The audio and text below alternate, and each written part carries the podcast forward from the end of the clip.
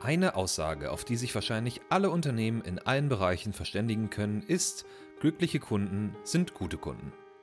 Und doch wird Deutschland immer wieder als Servicewüste bezeichnet. Viele Kundinnen und Kunden sind also von Anbietern eher enttäuscht als zufrieden. Mit Frank Steiner, Principal Inbound Consultant bei HubSpot, rede ich heute über Customer Happiness oder Kundenzufriedenheit und wie man diese messen und verbessern kann. Wenn ihr wissen wollt, welche fünf Schritte euch auf eurem Weg zu zufriedeneren Kunden helfen können, bleibt bis zum Schluss in der Leitung. Damit auch ihr weiterhin mit unserem Podcast zufrieden seid, haben wir für euch eine kleine Umfrage vorbereitet. In knapp fünf Minuten könnt ihr uns euer Feedback zum Digital Helpdesk geben. Und unter allen Teilnehmerinnen und Teilnehmern, Geheimtipp, das sind gar nicht so viele, wie ihr denkt, verlosen wir auch noch eine nagelneue Apple Watch 6. Den Link dazu findet ihr in den Show Notes. Jetzt aber zu Frank und unserer heutigen Episode. Mein Name ist Marvin Hinze und ich führe euch durch diese Folge von The Digital Helpdesk.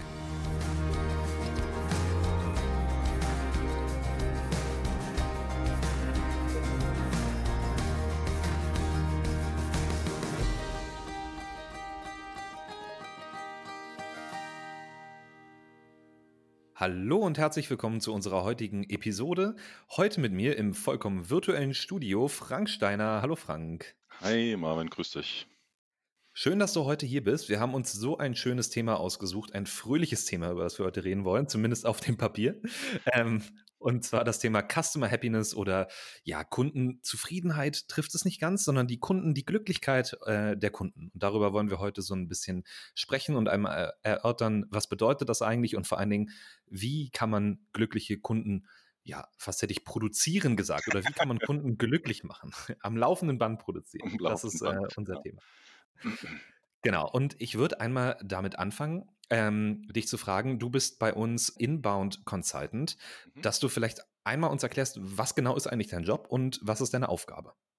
Ja, gerne. Ähm, also Inbound Consultant, äh, wie man, wie man das schon hört, natürlich ein sehr amerikanischer Jobtitel. Wir sind eine amerikanische Firma. Schlussendlich, ich würde es, glaube ich, auf gut Deutsch übersetzen als Prozess- und Systemberater. Das trifft es, glaube ich, am ehesten. Ich arbeite mit Kunden, HubSpot-Kunden, ähm, die für Beratungsservices bezahlen, also quasi ein bisschen mehr Aufmerksamkeit bekommen als durch unsere normalen Customer Success Manager, die ja eigentlich jeder Kunde bekommt und arbeite da an verschiedensten Projekten, also von einem Onboarding zu Kundentraining, zu Prozessstrategieberatung, wie macht man das in HubSpot, wie können wir integrieren. Das ist so der Umfang, das ist mein täglich Brot. Ähm, betreue da so im Schnitt 30 Kunden, äh, hauptsächlich im Dachraum, also Deutschland, Österreich, Schweiz, habe auch ab und zu mal ein paar äh, aus dem Meer und ja, mache das jetzt seit zweieinhalb, fast drei Jahren. Mai werden es drei Jahre. Zeit, Zeit fliegt, wenn man Spaß hat, wie es so schön heißt. System- und äh, Prozessbeauftragter klingt auf jeden Fall sehr deutsch. So viel ist sicher. Aber also man könnte getrost sagen, du bist quasi nah an den Kunden dran und arbeitest äh, quasi oft mit Kunden und du kannst einen glücklichen Kunden von einem unglücklichen Kunden unterscheiden. Hoffe ich, dass ich das kann. Ich glaube, ich kann es sehr gut. Ähm, ja, nee, aber also das stimmt 100 Prozent. Täglichen Kundenkontakt. Ähm, also wie gesagt, mein, mein Tag ist hauptsächlich äh, Kundencalls, vier, fünf, sechs, je nachdem. Natürlich vor Corona teilweise auch ähm, Face-to-Face-Meetings. Also dann besucht man den Kunden, macht da Workshops für einen halben oder ganzen Tag oder mehrere Tage mit den Teams. Ja, also da schon intensiver Kundenkontakt und, und ja, also da von daher Customer Happiness oder Kundenzufriedenheit liegt mir da sehr nahe und ist, und ist Teil meines Jobs. Nun ist es bei HubSpot ja so, dass das ganze Thema Kundenzufriedenheit quasi auch einen sehr elementaren Bestandteil in, in unserem ja, Sales-Prozess, nenne ich das jetzt mal, aber in unserem, wie wir das nennen, Flywheel äh, ausmacht. Auf Deutsch heißt das, glaube ich, dann äh, das Kreislaufmodell und das geht im Endeffekt darum, welche, welche Stufen durchläuft ein Kunde oder ein Nutzer im Laufe seines Lebens mit einem, mit einem Produkt oder mit einer Firma. Kannst du da vielleicht nochmal ein, zwei Worte zu verlieren für alle, die das Flywheel noch nicht kennen? Das Flywheel. Ähm, ja, du hast ja eigentlich schon ganz gut umschrieben. Wir, wir stellen halt an den Kunden in den Mittelpunkt, also ins Zentrum. Es geht immer um den Kunden. Alles dreht sich um den Kunden, wenn man es mal bildlich beschreibt. Das fängt natürlich mit dem Marketing an. Also dein Job, ja, wie, wie wird der Kunde auf uns aufmerksam? Wie, wie ist dieser Beratungs- oder äh, Education Prozess, während man sich da beliest und vielleicht ein E-Book runterlädt und ein White Paper und ein Webinar macht oder sich jetzt hier diesen Podcast anhört. Ähm, dann geht's in den Vertrieb. Ja, wie wird man da betreut? Ist das alles so, wie es sein soll? Greift das nahtlos ineinander über? Wenn einmal verkauft wurde, das ist ja so das alte Modell, der Funnel, dann hast, bist du Kunde und dann ist gut. Dann ist das Thema abgehakt und wir kümmern uns nicht mehr. Und beim Flywheel ist es halt so, dass dann eigentlich so der, der Kundenservice, Kundensupport, können wir jetzt nennen, wie wir das wollen, aber so diese Kundenbetreuung stattfindet und wie sieht die denn aus? Und ist diese ganze Experience in diesen Phasen kontinuierlich gut. Wir nennen das, mir fällt auch gerade nur das englische Wort ein, Friction Points. Also gibt es da irgendwelche Reibungspunkte, wo es hakt, wo es einfach nicht gut ineinander überläuft? Kann man die verbessern? Da ist so das Flywheel eigentlich ein gutes Modell. Also es ist halt ein Modell muss ich auch dazu sagen, ist jetzt hier kein, keine Magic Bullet, die alles löst, aber es ist einfach so ein Modell, wie man sich halt anguckt, wie man den Kunden betreut vom Start zum Finish und dann hoffentlich Kunden hat, die natürlich happy sind und auch sagen, Mensch, das war ja vom, vom Anfang bis zum Ende eine super Experience. Mhm. Ich würde das mal weiterempfehlen oder das ist ja eine tolle Firma oder da arbeiten ja tolle Leute. Also ich glaube, das sollte man halt schon nicht unterschätzen, dass da so diese Mundpropaganda extrem wichtig ist und, und auch extrem greift. Also auf Deutsch würde man Flywheel wahrscheinlich mit Schwungrad übersetzen. Und ähm, ja, und ich meine, obwohl es natürlich ein bisschen komisch klingt, beschreibt das ja eigentlich ganz gut, was passiert. Das heißt, äh, man hat da so verschiedene, ja, quasi an verschiedenen Griffen wird das Schwungrad in Bewegung gesetzt. Und es ist sozusagen wichtig, dass alle damit anpacken. Und alle heißt in dem Zusammenhang, also alle ähm, Abteilungen im Unternehmen, die sich quasi dem Kunden zuwenden. Und ich glaube, das kam auch so über ja, das letzte Jahrzehnt, könnte man fast schon sagen, auch immer mehr durch. Also früher, äh, klingt immer so albern, aber vor ein paar Jahren hatte ich auch noch wirklich das Gefühl, oft war es beim Kunden am Ende vorbei. Ähm, also ein Nutzer ist Kunde geworden oder irgendjemand ist Kunde geworden und dann war er Kunde und dann ähm, tschüss, ist der Funnel vorüber. Und jetzt sozusagen denkt man das weiter. Also warum, warum ist es so wichtig für uns, eine gute Customer Experience zu schaffen? Eben weil die Leute dich weiterempfehlen danach, weil sie mit ihren ähm, Bekannten im Netzwerk darüber reden oder mit ihren ehemaligen Kollegen oder so. Und dann ist das natürlich zum einen für den Kunden ein schöneres Erlebnis, wenn er am Ende also nicht einfach fallen gelassen wird, so du bist jetzt Kunde, jetzt musst du sehen, wo du bleibst. Zum anderen ist es aber natürlich auch für die Unternehmung oder das Unternehmen extrem wichtig, weil eben dadurch auch wieder Neukunden generiert werden können und zwar nicht unerheblich und ganz schön viele, wenn man das also entsprechend macht. Gerade dieses, ja, auf Englisch sagt man Evangelist, also Befürworter deines Unternehmens oder Fürsprecher sozusagen, sind ja auch ein elementarer Bestandteil davon, was eben wieder äh, wenn man jetzt wieder mal zu der Funnel-Betrachtung zurückgeht, wieder oben reinfließt in den Funnel sozusagen. Von daher sehr wichtiger Punkt. Also wie mache ich meine Kunden glücklich? Wie sorge ich dafür, dass die Experience gut ist? Und ja, wir hatten ja schon so ein bisschen darüber gesprochen, wir mischen das hier auch fleißig durcheinander, also den Punkt Customer Happiness, Customer Satisfaction. Das wird in manchen Medien so ein bisschen auseinandergehalten. Ich finde Customer Happiness, äh, Happiness klingt natürlich auch sehr amerikanisch und man ist irgendwie happy. Das ist mehr so ein Emotionsding, äh, würde ich sagen. Mhm. Customer Satisfaction klingt schon eher ein bisschen technischer, ein bisschen ähm, Produkt näher. Würdest du da einen Unterschied sehen zwischen Kundenzufriedenheit, Customer Satisfaction und der Customer Happiness? Ja, würde ich schon. Ich würde es jetzt aber auch nicht äh, irgendwie auf die Spitze treiben oder mich mit jeder äh, bis aufs Messer streiten wollen. Was, was ist da richtiger oder falscher oder wie genau wird es definiert? Ich würde vielleicht sogar noch einen, einen, dritten Begriff mit in den Raum schmeißen, einfach weil, weil wir den halt auch in HubSpot benutzen und weil ich auch Teil dieses, sag ich mal, organisatorisch gesehen, dieses größeren Teams bin. Und ich hatte vorhin schon, schon den Begriff erwähnt, Customer Success, also dieser, dieser Kundenerfolg, ähm, was natürlich ein sehr SaaS, also Software as a Business ähm, Term ist. Also der, der, der wird halt mhm. halt da in diesem Bezug genutzt, kommt auch daher, äh, gibt es in dem Zusammenhang auch schon länger. Ich, ich sehe jetzt so langsam in Deutschland, dass das an Zuspruch gewinnt. Ich sehe da auch viel mehr Rollen jetzt, die da so auf LinkedIn auftauchen, dass das immer wichtiger ist. Und ich glaube, die drei ja, wir hatten jetzt gerade vom Flywheel gesprochen, also ich glaube, die drei gehen auch so ein bisschen ineinander über. Ja, also du hast einmal den Customer Success, also wie erfolgreich ist dein Kunde, nutzt der deine Software, dein Service, was auch immer das ist, was du verkaufst, gut und sieht er oder sie damit Erfolge? Sind sie dann damit zufrieden? Und wenn sie das sind, dann sind sie ja hoffentlich happy. Also das baut ja schon so ein bisschen aufeinander auf. Ähm, klar, äh, wir könnten uns jetzt wahrscheinlich äh, theoretisch drüber streiten, was, was kam zuerst, ja, so Chicken and Egg. Aber, aber ich, ich glaube, die, die gehen so nahtlos ineinander über, ist so, ist so mein Punkt. Ich habe auch gelesen, manche sagen, ein Kunde ist zuerst zufrieden und danach happy, sozusagen. ja, nee, also würde ich, also das würde ich auf jeden Fall unterschreiben. Ich glaube, auch um es jetzt hier nicht zu äh, auf die Meta-Ebene zu bringen. Also dieses Happiness, du hast es ja gerade selbst erwähnt, ist so ein bisschen amerikanisch, auch so ein bisschen äh, sehr emotional geladen. Bin da wahrscheinlich ein bisschen zu deutsch und so, ja, happy, das kann man mal sein. Also ich bin lieber mehr zufrieden als ständig happy, ähm, aber vielleicht bin ich auch einfach nur Grumpy Old Man von der Muppet Show, das weiß ich nicht.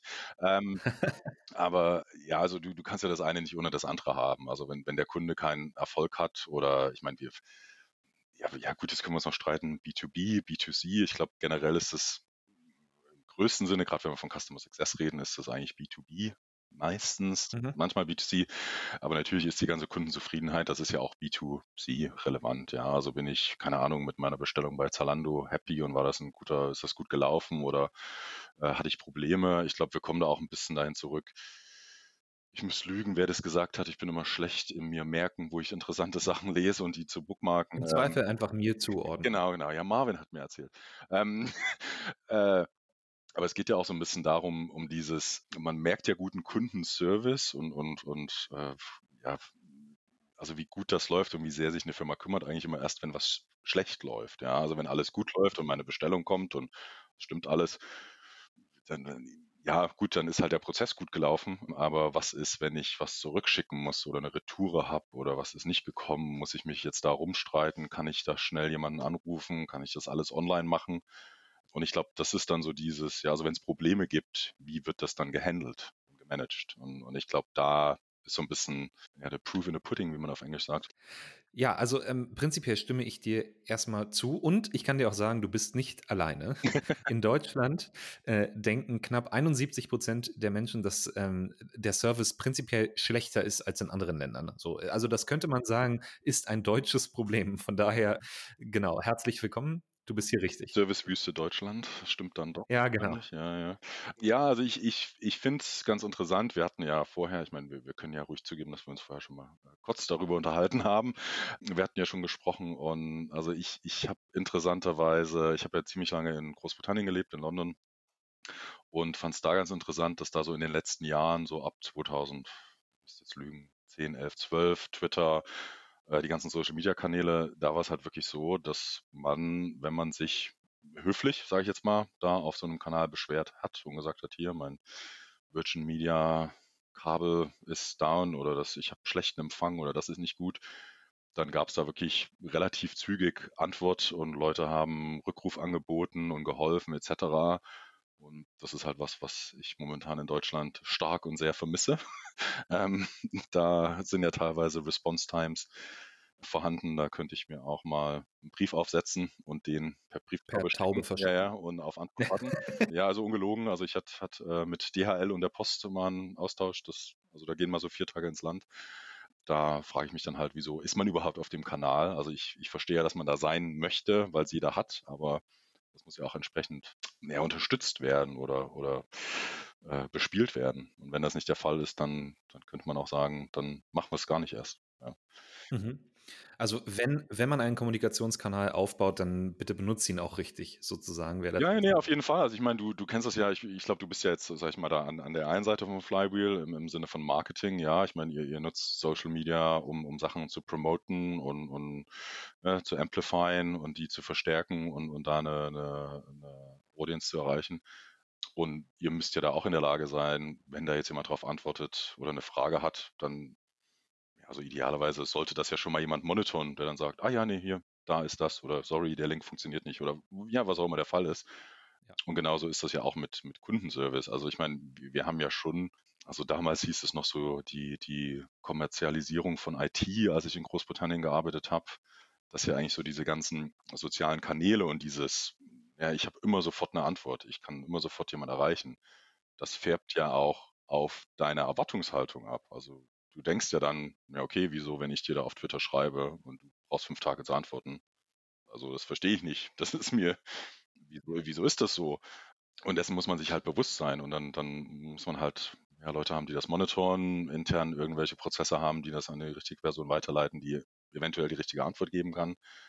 Also teilweise meine persönliche Erfahrung ist ja auch die, dass man teilweise gar nicht Sachen lösen kann über Twitter oder Facebook oder was auch immer, weil dann, ja, wir können keine persönlichen Daten hier handeln, weil die nicht verschlüsselt sind, weil die Leute dann teilweise DSGVO überinterpretieren oder übervorsichtig werden deswegen.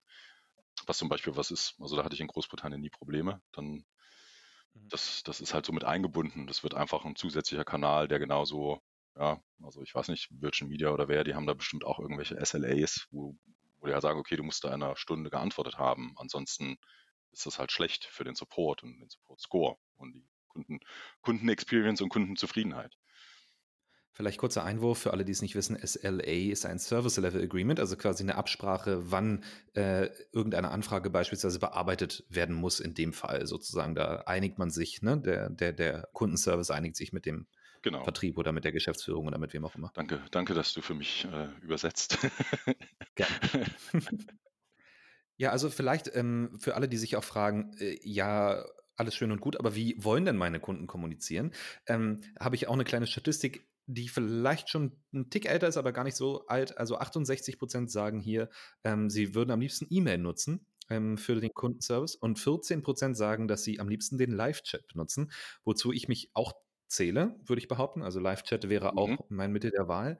Wobei ich auch feststellen muss, dass viele Live-Chats einfach nicht so gut sind. Das liegt meistens nicht daran, dass die Technik nicht gut ist, sondern dass die Leute, die den Live-Chat bedienen, meistens irgendwie nicht so gut sind. Ähm, das ist eher mein Problem.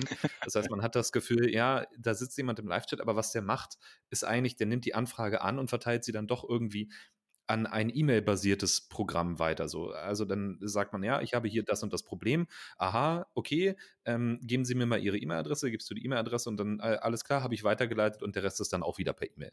Wo ich dann denke, na gut, also dann hätte ich aber das Problem auch gerne im Live-Chat gelöst irgendwie, wenn es jetzt wirklich nur kleinere Sachen sind. Ne? Wenn es jetzt irgendwie äh, tiefer geht und das muss irgendwie eine Abteilung lösen, wo nur zwei Leute sitzen und die sind eben nur per E-Mail erreichbar, okay, fair enough.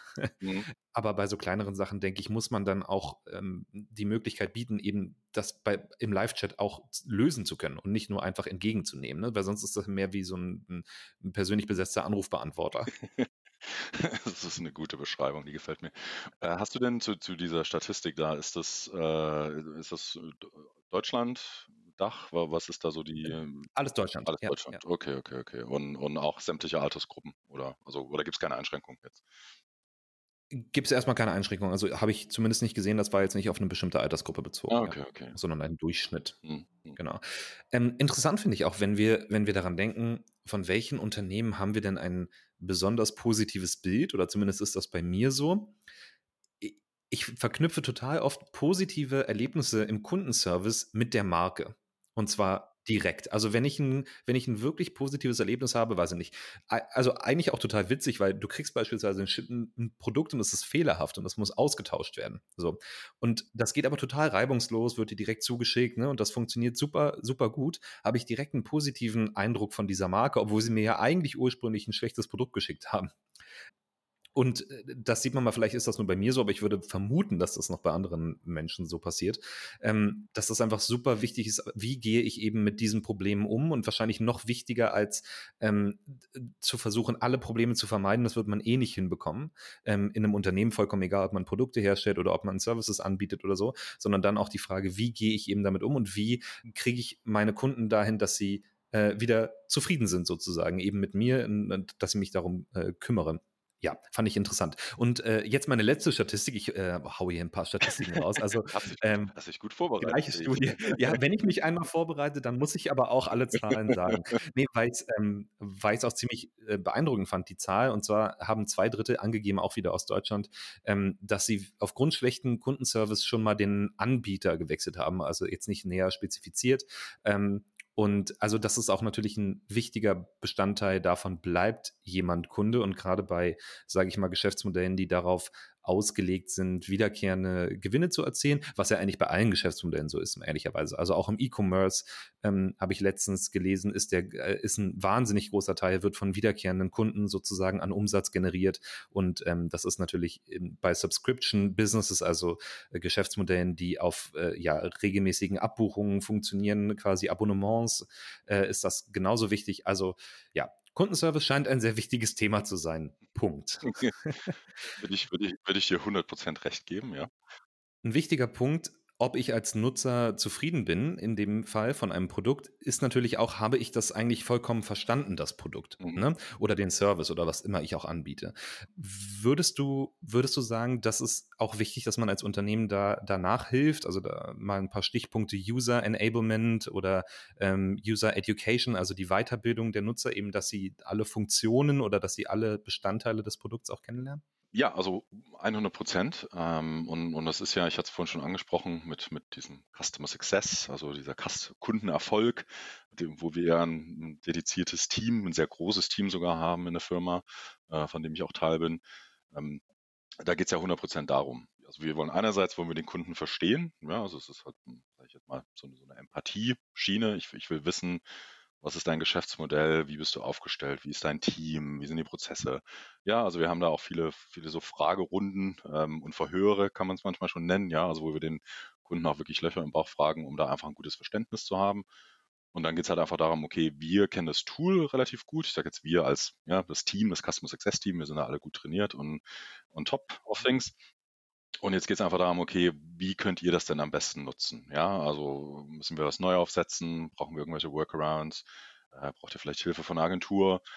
Und weil ich will ja, dass du als Kunde das, ja, deine Ziele erreichst. Wieso hast du denn in dem Fall jetzt HubSpot überhaupt gekauft? Oder es kann ja auch irgendeine andere Software sein, irgendein anderes Tool, ist ja vollkommen egal. Aber wieso hast du das denn? Also was sind deine Erwartungshaltung? Können wir die erfüllen? Hoffentlich ja. Also hoffentlich wurde dir nichts Falsches verkauft. Da geht es ja dann auch wieder um diesen Verkaufsprozess und das Flywheel, ja, dass man halt die, die Erwartungen entsprechend managt und da auch offen ist. Und wie kommen wir jetzt zu diesem Punkt, wo du das meiste, für dich das meiste aus dem Tool rausholst? Das ist ja dann auch für jeden Kunden unterschiedlich. Ja, also große Firma, kleine Firma, großes Team, kleines Team, ja, da werden Sachen unterschiedlich genutzt. Ähm, und bei uns ist es dann tatsächlich so, speziellen HubSpot-Fall, wir haben halt einige Tools, wo wir auch messen können, wie aktiv sind Kunden, welche Tools werden genutzt, wir haben dann verschiedene Scoring-Modelle. Also ein, ein Modell, das wir haben, ist Health Score, also quasi Gesundheitsscore, wenn man es mal wirklich übersetzt. Ähm, das zeigt uns einfach, wie aktiv sind Leute, wie viele Leute sind aktiv, was machen die im Tool.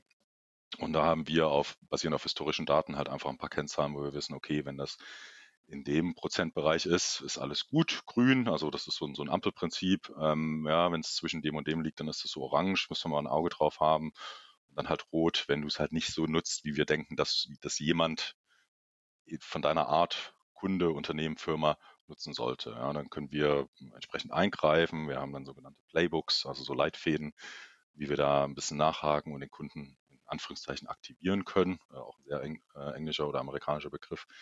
Ähm, und dann gibt es noch ein paar andere so Produktkennzahlen, die uns einfach relativ schnell sagen, ja, geht das denn in die Richtung, die wir wollen, dass der Kunde das Tool nutzt und da was rausbekommt oder nicht? Und dann geht es halt wieder darum, ja, wenn nicht, wieso denn nicht? Ja, also da sind wir wieder bei der Empathie-Seite.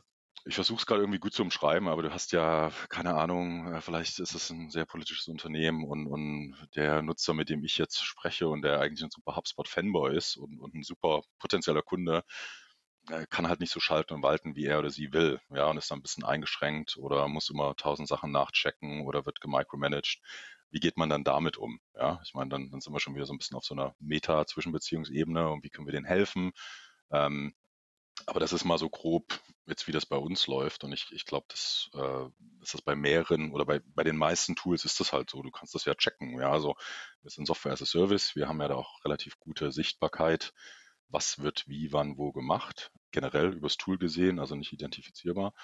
Und das hilft uns ja dann schon, da sicherzustellen, dass der Kunde das meist, das Bestmöglichste, sage ich mal, für sich selbst herausholt. Und das macht ja auch total Sinn, weil ähm, ich kann mir vorstellen, dass es oft das Problem gibt und auch aus Erfahrung tatsächlich, dass einfach weil nicht der ganze Produktumfang genutzt wird vom Kunden oder auch von mir selbst, ähm, man dann den Rückschluss zieht, okay, das Tool ist nicht gut für uns geeignet, mhm. ähm, obwohl man es einfach nur nicht besser weiß, sozusagen. Oder ähm, weil man es einfach nicht umsetzen kann. Und das ist ja sozusagen der nächste Schritt, den ihr dann auch geht in dem Fall, dass ihr dann versucht rauszufinden, warum kann das jemand nicht umsetzen? Ne? Also das können, äh, sage ich mal, unternehmenspolitische Gründe sein, also dass er das eben nicht umsetzen oder durchsetzen kann oder so, oder wird er irgendwo blockiert und dann kann man ihn entsprechend, wieder schönes englisches Wort, enablen, also ihm sozusagen die Möglichkeit geben, das auch intern durchzusetzen. Ne? Weil das ist ein ganz wichtiger Punkt, finde ich. Ähm, super viele ja, Probleme entstehen dadurch, dass ähm, bestimmte Prozesse einfach nicht umgesetzt werden können, weil so viele Stakeholder involviert sind, so viele Parteien mitreden wollen an einem bestimmten ähm, Punkt. Und da muss man eventuell den Kunden in dem Fall bei, ne, bei so einem komplexen Produkt, sage ich mal, auch was an die Hand geben als Argumentationshilfe, wie, wie er das eventuell weiter nach oben oder zumindest in andere Abteilungen noch tragen kann. Und da sage ich mal ein größeres, Mann, das ist heute echt Englisch, äh, ein größeres Alignment hinbekommt. ja? ähm, also sozusagen ähm, dass alle da am gleichen Strang ziehen und dass man sich darauf einigen kann, das eben umzusetzen. Ja, ich meine, äh, das, das, deswegen ja vorhin auch so dieses, wenn, wenn ich so meinen Jobtitel mal übersetze, so System- und Prozessberater, ja, also du guckst dir ja schon an, ja, was ist denn der Tech-Stack? Was haben die denn noch? Und was muss denn da noch rein? Und wer ist denn da involviert?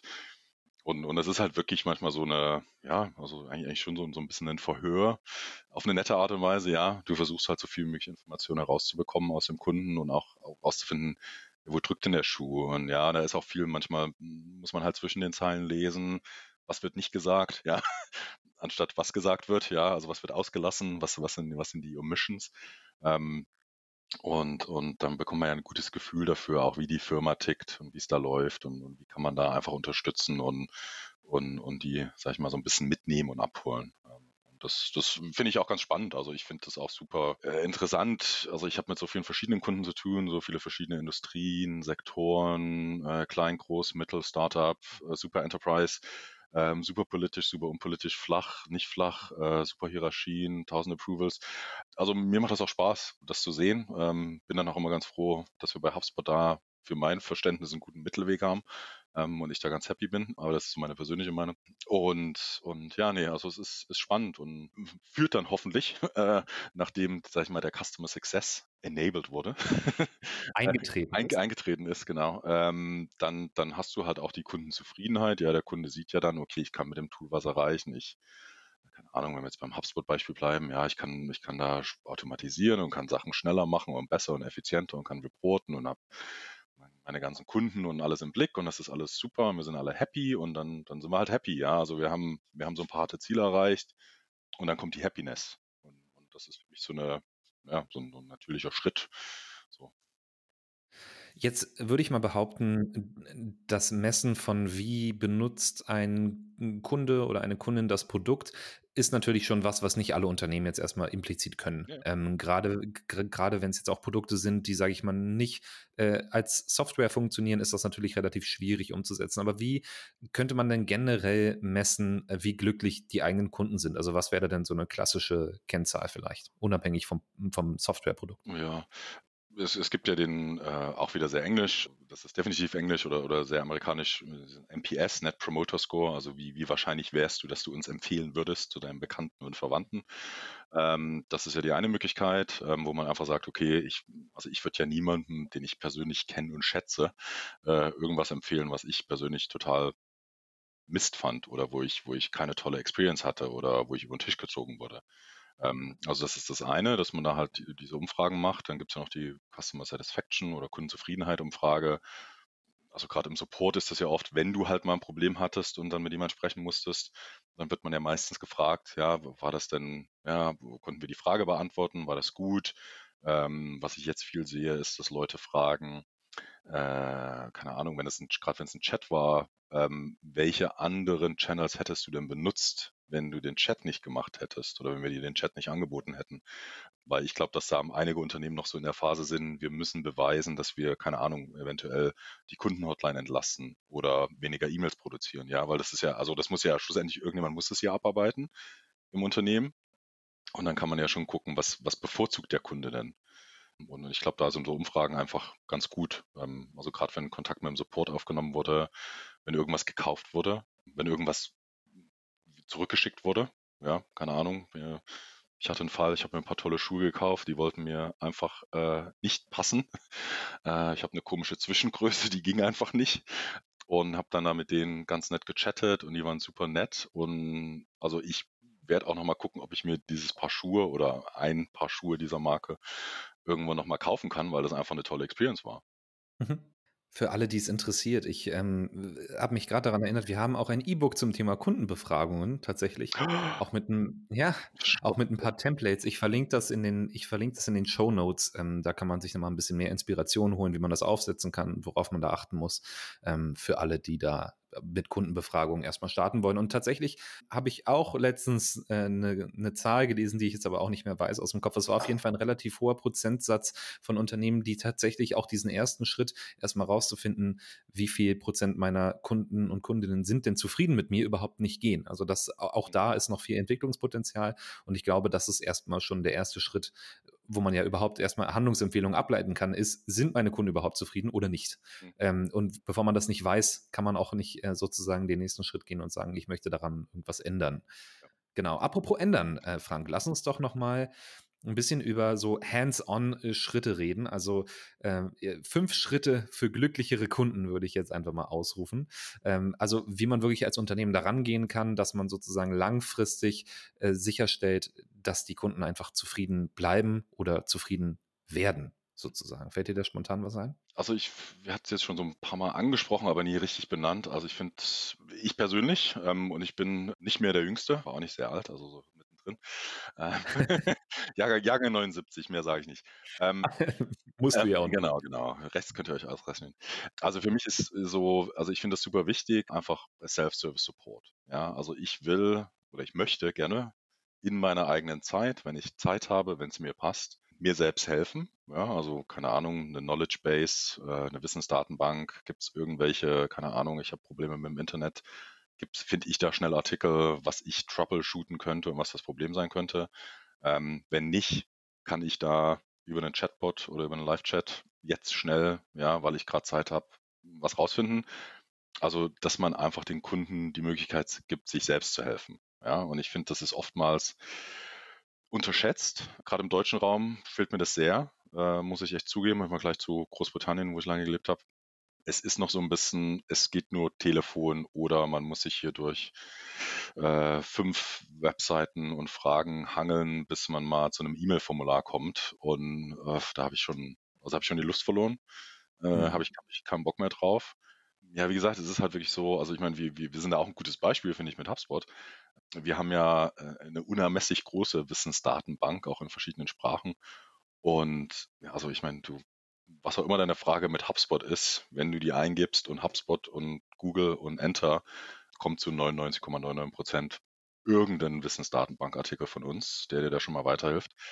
Und, und das finde ich halt gut, weil das sind halt die Leute, ja, die rufen halt deinen Support erstmal nicht an oder die können sich selbst helfen. Du hast das hoffentlich gut erklärt, gut umschrieben.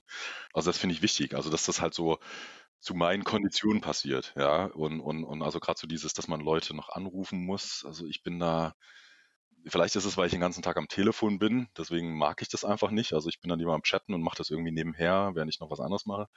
Finde ich halt, ja, also ich persönlich bin da so, äh, schon wieder. Also dann, dann mache ich lieber nichts oder dann, dann beschwere ich mich lieber und, und bin, ja. bin, bin miese Laune für den Tag. Ja, also das ist so. Also Schritt 1, Self-Service-Support, also äh, Wissensdatenbank, Chatbots einrichten, ähm, eine Community, Community vielleicht, ja, wo ja. auch, wo Nutzer miteinander oder Nutzer oder ähm, Nutzerinnen, Kundinnen, wie auch immer, äh, miteinander in Kontakt treten können und sich da austauschen können, wie man irgendein bestimmtes Problem löst. Super wichtig.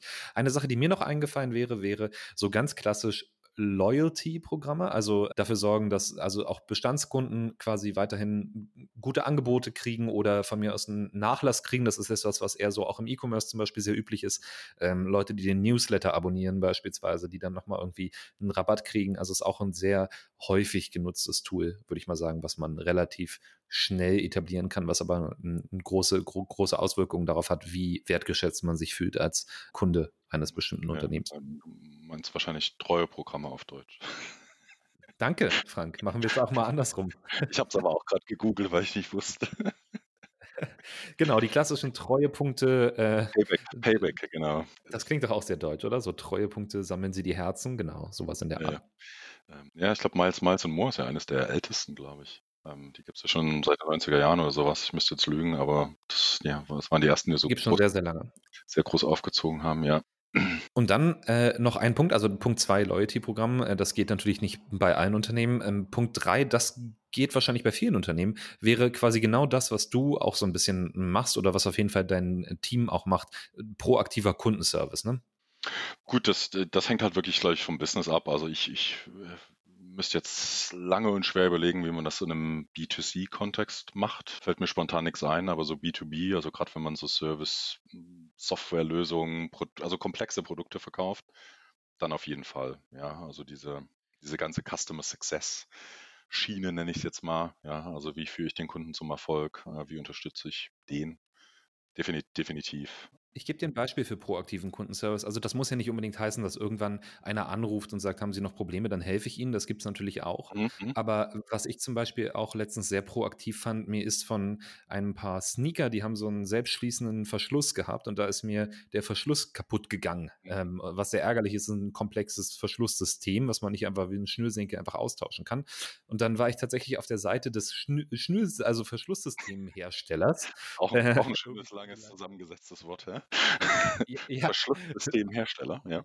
Gut für Geigenmännchen, falls jemand was sucht, Verschlusssystemhersteller. Nachdem mir der äh, Turnschuhhersteller nicht helfen konnte oder sehr unzureichend, äh, war ich, kam ich dann auf diese Seite und die hatten tatsächlich so ein Formular, wo sie mich so komplett durchgeführt haben, erstmal rauszufinden, was habe ich denn für einen Verschluss, was ist das Problem, linker Schuh, rechter Schuh und so weiter. Und äh, dann so nach zwei Minuten Formular konnte ich meine Adresse eingeben und dann haben sie mir einfach einen neuen Verschluss zugeschickt und ich konnte mir den dann selber sozusagen zu Hause anbauen.